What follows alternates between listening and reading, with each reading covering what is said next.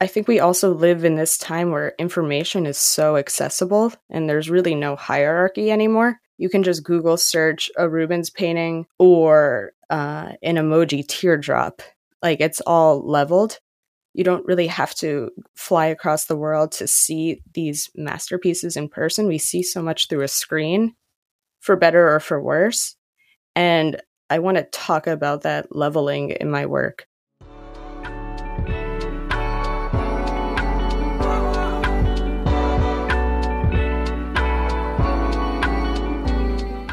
Was mit Kunst? A podcast by and with Johann König.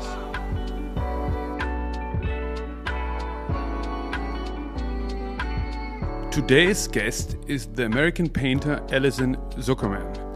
Allison is a contemporary painter who leans on the history of painting, but her work is a bit like an Instagram feed of today and the history of painting. But let's listen to Allison Zuckerman. Welcome, Allison. Thanks for having me. It's great to be here. Allison, tell me what drives me most in this podcast is to understand how my guests started to be aware of art. Like when did did art come into your life? I think there were a few pivotal moments. The real start was when I was four years old. Um, I have an older sister, and I would often do whatever she was doing. So if she took piano lessons, I did piano. If she took karate, I took karate. And she started taking art lessons on Saturday mornings. And I was very curious about it. And I saw what she was bringing home, and it looked lovely and interesting to me. And I told my mom I wanted to go also. But I was a little too young. Um, I think the classes were available for children as young as six, but they made an exception for me, and I went. And apparently, I made a um, oil pastel drawing of a queen, and my parents thought it was my sister who had made it because there was a it seemed you know too good for a, a little four year old kid to make it and from there i just kept taking the classes and my parents were very supportive. Uh, i never stopped making work. I, I would come home from school and go down to the basement and make art and then finish that and do homework at the last second so that's how I began. But I think the first time art really struck me on an intellectual level was when I found Eric Fischl paintings in a book. And I was just perusing books in a library and I saw a painting of, I think it was called Bad Boy, and he was stealing, the little boy was stealing out of a woman's purse. And it was a painting of a woman, a nude woman on a bed, and the light was coming in through the windows, casting a beautiful shadow in between the blinds. So she had these like striations on her body. And this little boy was going through her bag while looking at her. And I thought it was just so strange and jarring. And I, I couldn't believe that paintings could be made like that. That also really informed the way that I looked at work and and opened things up for me that paintings didn't have to be so traditional. It didn't have to be just a portrait or a landscape or still life. It could be very psychologically evocative. And then also the energy a painting can unfold, obviously.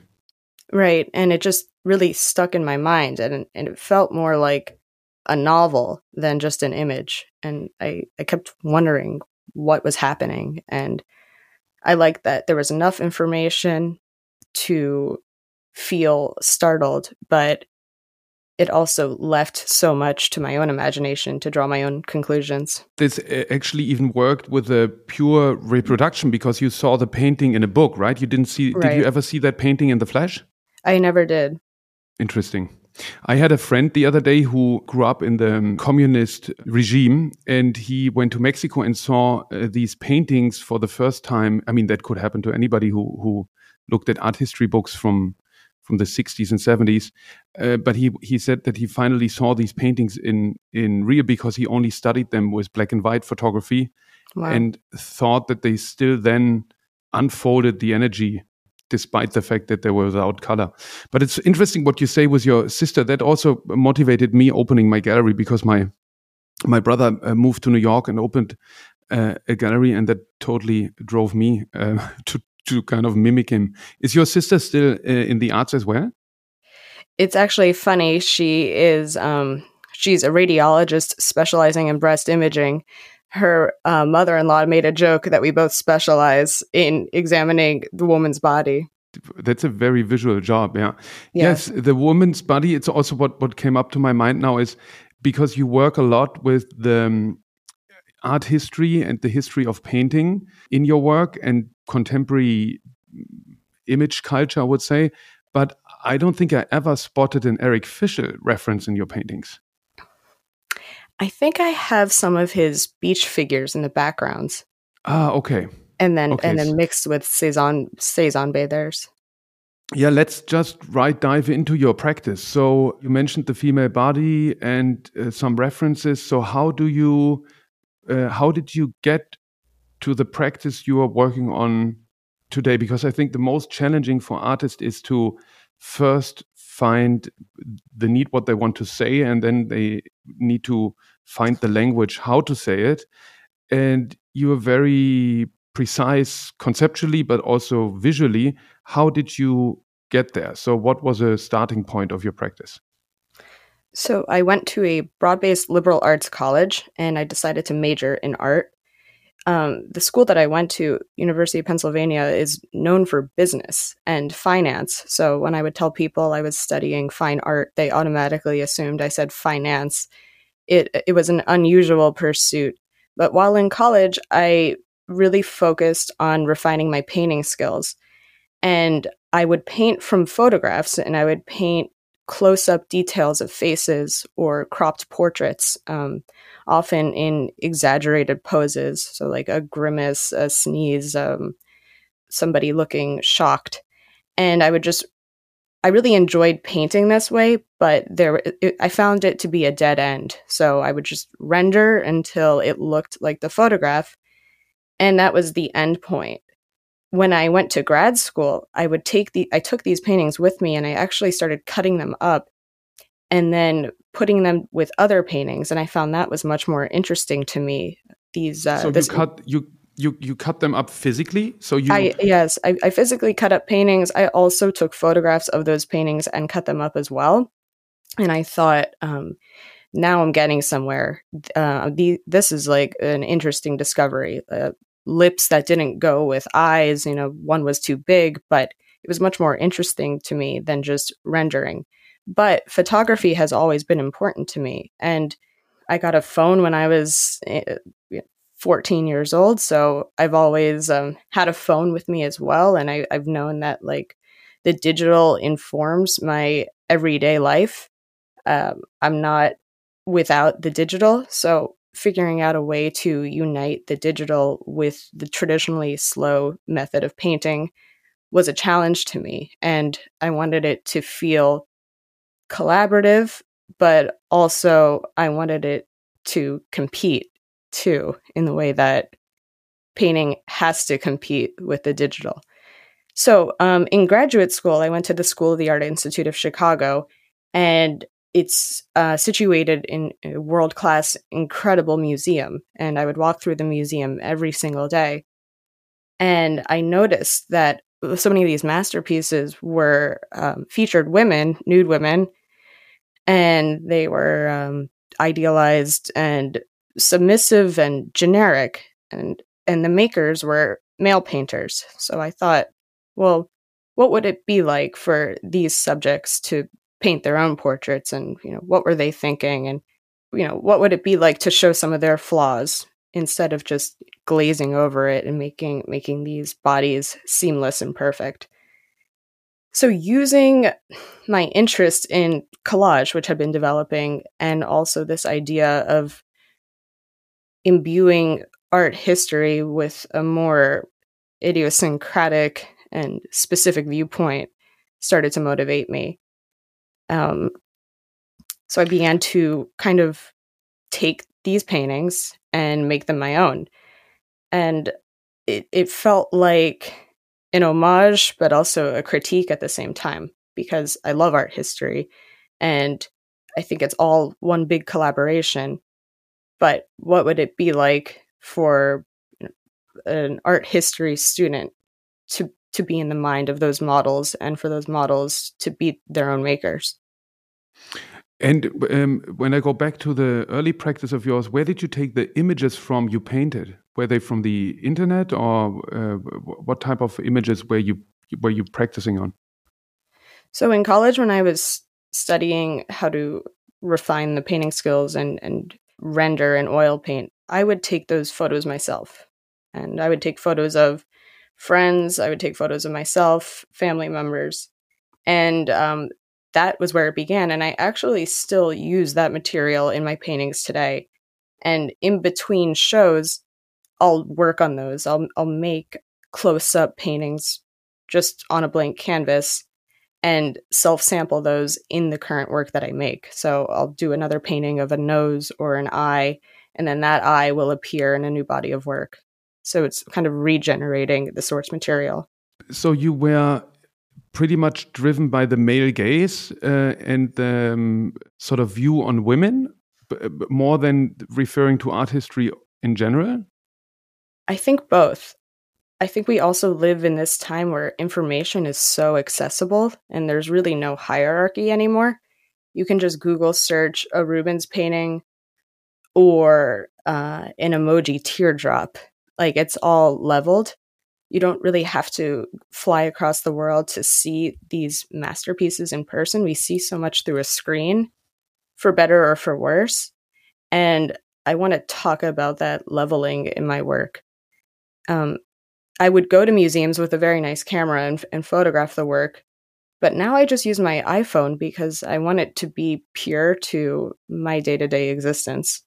So, you know, screenshots or pulling pulling um, imagery off the internet or going in person to take a photo, it all becomes the same. It's all just stored on my phone. And I think that experience is something that's very unique to this moment. When do you notice that this is, uh, I mean, that sounds like a pretty smooth arrival uh, at your practice. When did you notice that's what you want to do? Or are you still kind of pushing the boundaries? It's still evolving maybe two or three years ago, I started intentionally pixelating portions of my paintings. And that also speaks to this moment that every digital image we see is made out of pixels. Just like the pop artists would use the, the dots, the Ben-Day dots that were used in print media, the and those dots composed images. Well, pixels compose our images now. So using pixels to reference image quality, but also the idea of censorship too, and how sometimes censorship is used and sometimes it's not, and it's it's kind of an ill-defined practice. We don't, I don't understand why some bodies are censored and and when and where, um, because we all have bodies and we always have. So. Talking about that too in terms of art history and, and selecting which bodies are painted and how they're painted so the, the pixelation plays into that. And how uh, far do you go back into art history? I've gone as far back into the 1400s i've used these um these banners called banderoles and they have um it's like latin text and and there's actually a few of them in this show open casting and i like the idea of using language but not necessarily knowing what it means. I feel that in the way that we communicate today through texts or emails, so much is lost in translation. Um, you know, you don't have that face to face interaction and, and you can lose meaning even if words are there. So, uh, yeah, pretty far back. In this show, I think the oldest work is unequal the the we had a, um we had a deal painting that's based on the theme of unequal lovers. Um and that was a theme developed in the 1470s in northern europe. Oh wow. Okay. That's that's far back. But then also other uh, contemporary heroes appear here and there right? In open casting you sort of create a universe uh, out of the perspection or imagination of a young girl which is traveling through art history and time how do you find a match? Like how do you because you i mean it's difficult to describe of course but you have references um, and, and, and, and altogether it's your work and your sort of uh, energy um, i find often when you have two figures in a in a painting you can really feel somehow the the energy uh, between them and then very artist uh, historically uh, teach people sometimes see a reference in a in a renaissance painting or so but also if not you see the the the dynamic between them. And sometimes i also think there is a reference but then not always there is one. How do you juxtapose these different elements? Do you start from a um, painting and then combine elements or do you start from a sometimes more from your own intuition and then things come together i usually start with one painting and then i break it apart whether i'm doing that with physical like cutting, you know, printing the image and then cutting it, or doing it on the computer.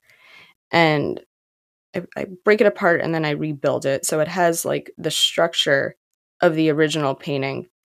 And in terms of the themes of the like show, Like a reference, you mean, right? Like an right. original reference painting, yeah. Right.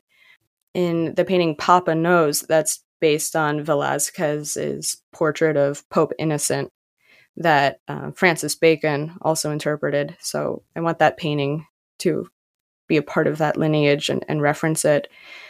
But um, you know, taking away the background, figuring out how to make the background my own, make it more personal to me. I used an Edward Hopper painting for that, and um, you know, this idea of a little girl dressing up in art history, performing art history, similar to the way that Cindy Sherman is performative in her photography. These paintings are accessorizing in art history. So, you know, similar to a way that you try on a pair of shoes, it doesn't look good with the pants, you take it off, you know, and what does it mean for a garment from the 1600s to be paired with an emoji from 2023 or a hand from a pop artist and and putting it all on one plane putting all this information out and consolidating it and having it make sense containing centuries in in one field a lot of mm-hmm. um, mixing and matching and, and using intuition but also playing with ideas of representation and how you know Cezanne rendered apples versus how Lichtenstein presented them. So, like a solid circle equals apple, but a uh, impressionist green orb also equals apple. And the fact that you're referencing so many male artists, you think that's only due to the fact that they are so dominant in art history?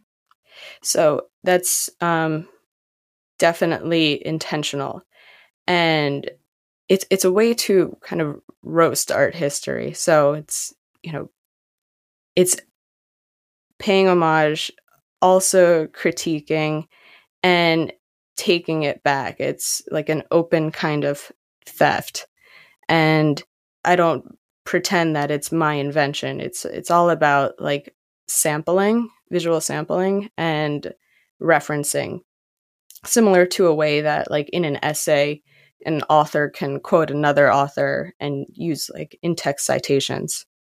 So um, I think today, like especially on social media, there's so many references and so many repostings. And how does that make its way into art? That's a question that I'm always thinking about. So you are a little bit like this uh, little boy in the Eric Fischl painting, stealing from the purse. Right. Yeah. Bring it back to the beginning. And no, no yeah, that's amazing. And, knowing and, knowing and, that I'm knowing I'm doing something, you know, I'm being mischievous. Let's talk also a bit about your um, technique, because also what you just said, the the way you deal with images and the references, you also that also reflects in the practice because you print and paint. Mm-hmm right and and turning you know turning it on its head like what what is um what is more irreverent than printing an art historical masterpiece but I do paint over everything. Um, and the print portion acts as an underpainting. And um, I modify it a lot. I'll take things out, paint things in.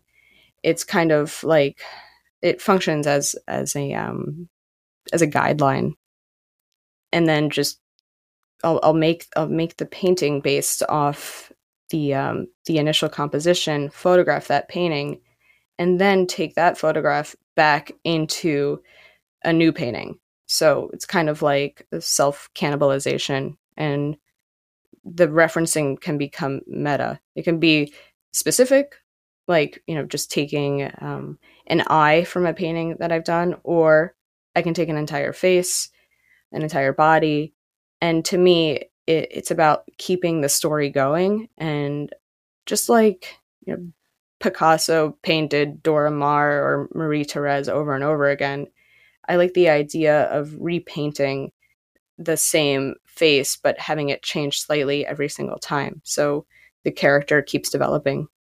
But what's interesting is that you sometimes have surfaces or, or, or these pixels which have almost a three dimensional stucco surface, which are um, very haptical, which I think makes the work. Uh, what is the next topic I want to talk with you about is how important is the original. I mean these these surfaces and and and dots and pixels vary depending on from what perspective you look on the painting. But I find it interesting artists in your generation and maybe mine fading out um, because I grew up like half with the internet, but you mentioned the Eric Fischl uh, image, which had such a strong uh, power, like as one example for art in general, which can unfold an amazing power. Interesting, for example, for me was uh, Duchamp's urinal, but also Manzoni's pedestal of the earth. So it's like a pedestal in the middle of nowhere, and it's a concrete block, and it says upside down pedestal of the earth. So it's like the whole Earth globe is sitting on this pedestal. And I think I was like 14 or so. My my my my parents took me to to this place, and it was a little bit of a disappointment, you know, because it's same with the urinal of Duchamp. It's such a strong gesture, but when you see it, then physically, of course, you know the the the idea is almost better than the than the result. And how important are originals for you? Because you also leave the painting with like stand up three dimensional freestanding paintings, which are almost like, um, yeah, how would you describe them? There you get like three dimensional with your work. Mm-hmm. Well, go, uh, t- to answer your question about the original, I feel like we live in this time where it's like the original either matters so much or it doesn't matter at all because the internet has made this new kind of reality where we don't know what's real or what's not real. And especially with like the the news we re- receive it's it's very hard to verify. So in terms of original i think the work is playing into this idea of things being modified so much and taken so much from the original source and they just keep on changing.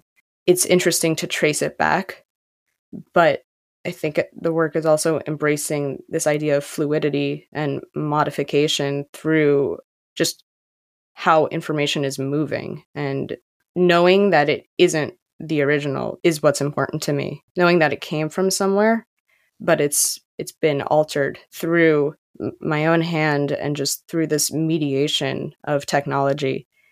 The sculptures are they are flat sculptures and they're essentially freestanding paintings. What's interesting to me about them in terms of having them exist in a, a show exhibition is that depending on where they're placed, it it becomes a collage. So the viewer moves through the space and as they move what the sculpture is hiding changes. So it becomes like a moving collage also when the sculptures are photographed in front of the paintings everything flattens out and it's it's impossible to tell where the sculpture ends and begins it becomes a part of the painting as well so there's this idea of image flattening that is happening in the work and also referencing like the flatness of our screen. We we see so much imagery, but you can turn your phone off and it's just a little black rectangle of a flat quarter inch machine. The sculptures are actually the same width as my iPhone. I thought that was kind of interesting in terms of depth. But it's interesting. It almost sounds that you are already taking the uh, reception of the exhibition in consideration that it takes place through social media. Exactly. I think the majority of people that will see the show will probably see it through a screen. And it, instead of fighting that, I, I want to embrace it. And I don't even know if it's better to see it in person because so so much of the art that I see is through a through a screen. And in person, there is more of a play, and I think the the viewer engages in a kind of performance with the work where they're negotiating their bodies around the sculptures and and they're aware of their own physicality and the the sculptures are unusually shaped so there is a bit of like an awkward dance that happens and i want the viewer to be aware of their body in the same way that a subject in a painting is aware of their body but that's actually more what I meant with the original. I didn't mean so much original in the sense of copyright um, mm-hmm. concept idea original, more in the sense of the physical original, because I find that interesting with your work that it's playing with. I mean, your paintings are a bit like a, as if you totally doom scrolling an Instagram feed on uh, the history of painting, you know, while being in in today's days. But at the same time, your the ex, the way you execute these these works with these different surfaces but also i find for example we have this one uh, standing figure here where there's um like a tablecloth which is functioning also um, as a as a as a stand up you know so like the the the figure runs into a structure because these two dimensional paintings need to stand on something and i think it's so smart how you found a way to somehow uh, incorporate the, the the foot into the painting. And that's why i find interesting some like obviously because you don't do digital art uh, you don't do immersive i mean they're immersive but you don't like sort of create immersive spaces. You're so up to date but at the same time very traditional right? Right. Right. And I think painting has always been in conversation with the technology of its day. And I think about how the Impressionists were able to go out to the countryside because of the invention of the trains, and that paint was available in tubes instead of um, having to grind it up in the studio and and not like like the industrial revolution made painting portable which made impressionism possible and plein air, right? In the right. outside air, yeah. Right. And just just like when photography was invented, painting was declared to be dead and it's been alive and thriving since and it just it acknowledges photography, it acknowledges the cropping of photography, it it utilizes it, but painting never went away. And now we're living in a time where we're inundated with images constantly. And it's a it's a barrage. And how do we keep painting? How does painting talk about it? How does how does painting acknowledge it? And how does painting still stand on its own? So I, I'm in, I'm invested in in painting, but I'm also curious as to how to acknowledge and utilize the technology we have today because it, it's you know using your thumbs is very different from rendering with a paintbrush. And how important you think it is for the the viewer to know about art history? Because I find it interesting when, when we have so many young people visiting the gallery, but also when I go to art schools and speak with, with degree students, I'm often very surprised they don't really are so interested in the more recent art history, which I think is crucial when you practice because you if you join this conversation you need to know what has been has been talked about. But from a reception point of view, like from the spectator and the recipients, is it important at all to understand where these influences come from? I really love Jeff Koons's idea of accessibility and making artwork that anybody can enjoy. I think the more you know about art history, it becomes a different experience when viewing the work. I, I really want the work to feel playful. And I think no matter somebody's knowledge in art history, they will feel that these paintings have uh, the soul of art history. And I've witnessed viewers saying, like, oh, that's that's Van Gogh, that's a Picasso. And, and to me, that feels, you know, very, uh, that kind of art history is almost universal but the more you know the the the more fun it can be and depending on like your knowledge of art history you can say oh that's you know a starry night in from van gogh. You can you can name the title you can get more specific you can you can figure out it's one thing to you know figure out the movement but then you can understand the artist maybe even the the subject if it was a subject that appeared over and over in the work. It's not I don't think knowing having a deep understanding of art history will make the work more legible to somebody. I think um, there's so much to grab onto that it can it can appeal to people with a, a huge knowledge of art history or no knowledge. You mentioned the Impressionists, and your work is quite known or, or uh, I would say the, the, the, the, in most part figurative. You explored also still life, landscape, and other like classical painting themes. Right. Taking like a George Condo painting, and George Condo is influenced has been influenced by Picasso or El Greco, and like reaching back into that history, but putting it all out there. So, or even with the Francis Bacon Pope painting, taking taking it from the original and I didn't use Francis Bacon's interpretation, but I did want to harness the the feeling of it. So to make it more unsettling, Velazquez's Pope does not feel the same way that Francis Bacon's Pope does. Um, I was wondering if we can expect from you more journeys into uh, other sort of genres like landscape or still life or abstract because you you you you pretty much focused on figurative painting. I think using all of these different visual languages plus pixelation is actually taking me towards abstraction.